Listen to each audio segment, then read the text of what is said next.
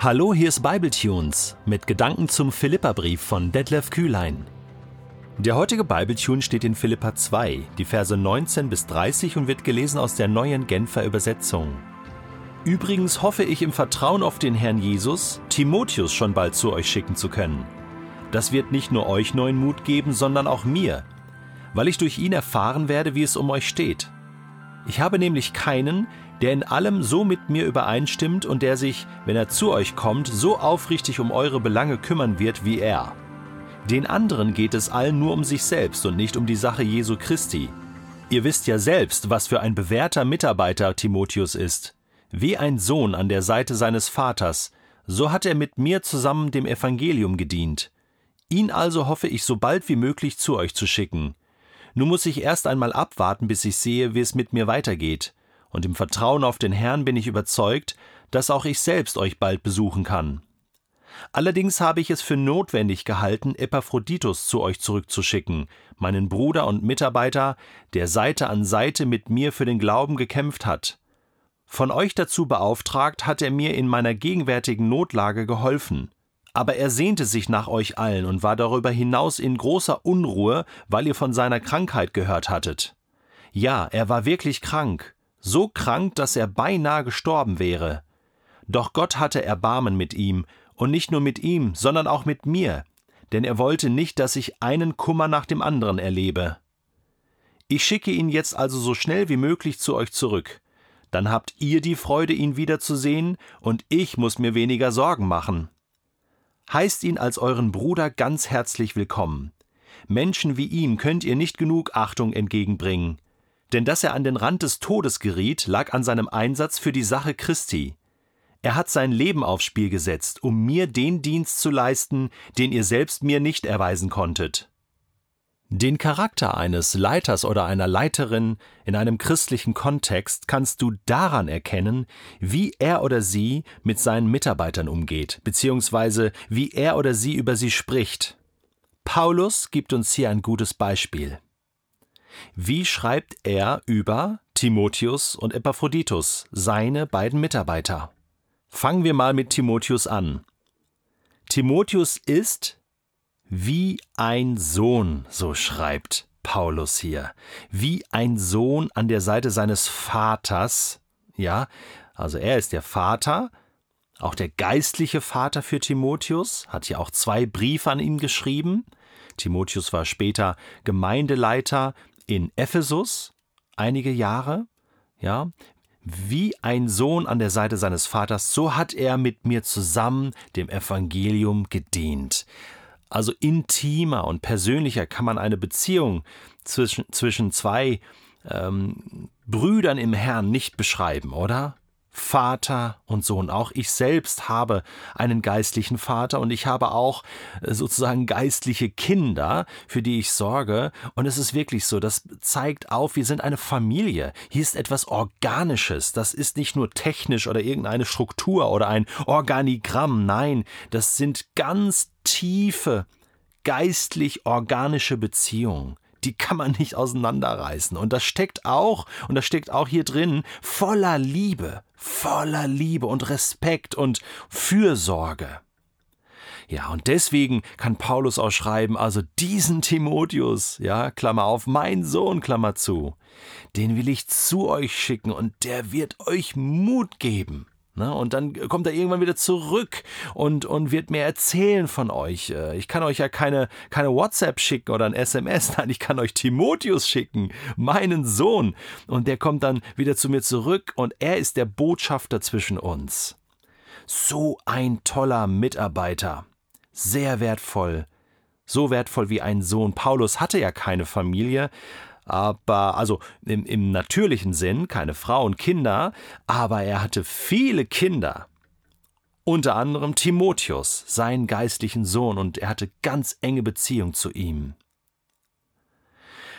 Und dann kommt Epaphroditus. Und das geht ein bisschen länger jetzt hier. Und irgendwie ist das ein besonderer Mensch gewesen, dieser Epaphroditus. Kommt auch in anderen Paulusbriefen vor. Und er, er schreibt hier so, äh, der Epaphroditus ist auch mein Bruder und Mitarbeiter, der Seite an Seite mit, mir für den Glauben gekämpft hat. Also genauso wie Timotheus dem Evangelium gedient, auch mit mir gekämpft. Also auch so ein, so ein Bruder, ja, Schulter an Schulter. Und der ist jetzt zu mir zurückgekommen und äh, ihr habt ihn geschickt und ihr, ihr seid in Sorge, weil ihr habt von seiner Krankheit gehört. Also der war stark gebeutelt, war krank und wäre fast gestorben.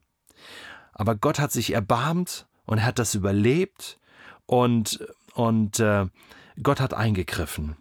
Und jetzt will Paulus ihn, Vers 28, wieder zurückschicken nach Philippi.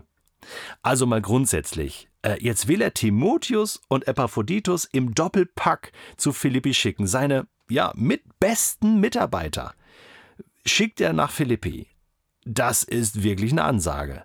Das heißt, Paulus sagt, ich kann im momentan nicht selbst kommen, aber ich schicke zwei meiner allerbesten Mitarbeiter. In den höchsten Tönen redet er hier von den beiden. Das ist so das, was von Paulus ausgeht und sagt, das ist das Beste, was ich habe. Ähm, die besten Pfeile in meinem Köcher, ja, die besten Mitarbeiter und die schicke ich zu euch. Timotheus, mein Sohn und Epaphroditus, mein super Mitarbeiter. Aber dieser Epaphroditus, mit dem war irgendwas los. Irgendwie war vielleicht auch die Beziehung ähm, der Philippa zu Epaphroditus gestört. Denn es heißt dann hier, ähm, heißt ihn als euren Bruder ganz herzlich willkommen. Hm, wieso muss Paulus das so betonen? Haben Sie das beim letzten Mal nicht gemacht? Gab es da irgendwelche Vorbehalte? Ja, auch der nächste Satz. Menschen wie ihm könnt ihr nicht genug Achtung entgegenbringen. Ja, das hört sich so ein bisschen an, so zwischen den Zeilen. Beim letzten Mal, ja, war es ein bisschen zu wenig. so ist das bei Paulus angekommen. Ja, nächste Vers. Denn dass er an den Rand des Todes geriet, lag an seinem Einsatz für die Sache Christi. Jetzt wird das hier nicht genau äh, beschrieben. Also die Krankheit, die Epaphroditus hatte, hängt damit zusammen, dass er sich so eingesetzt hat für Jesus und für seine Gemeinde und vielleicht auch für die Philippa, ähm, dass er fast gestorben wäre.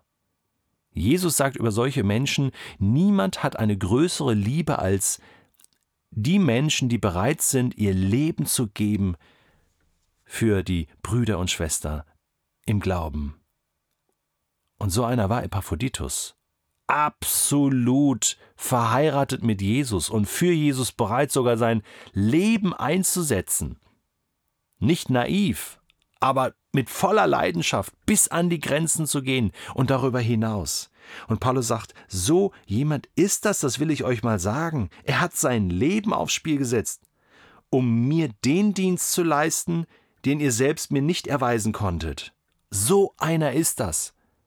Und den schicke ich jetzt nochmal zu euch. Und diesmal, liebe Philippa, ehrt ihn, so wie ich ihn ehre. Das, was Paulus hier macht, ist eine tolle Ehre für seine Mitarbeiter, ist aber auch den Philippern einen kleinen Kurs zu geben, einen Mitarbeiterkurs. Ja, wie geht man mit guten Mitarbeitern um? Wie ehrt man sie?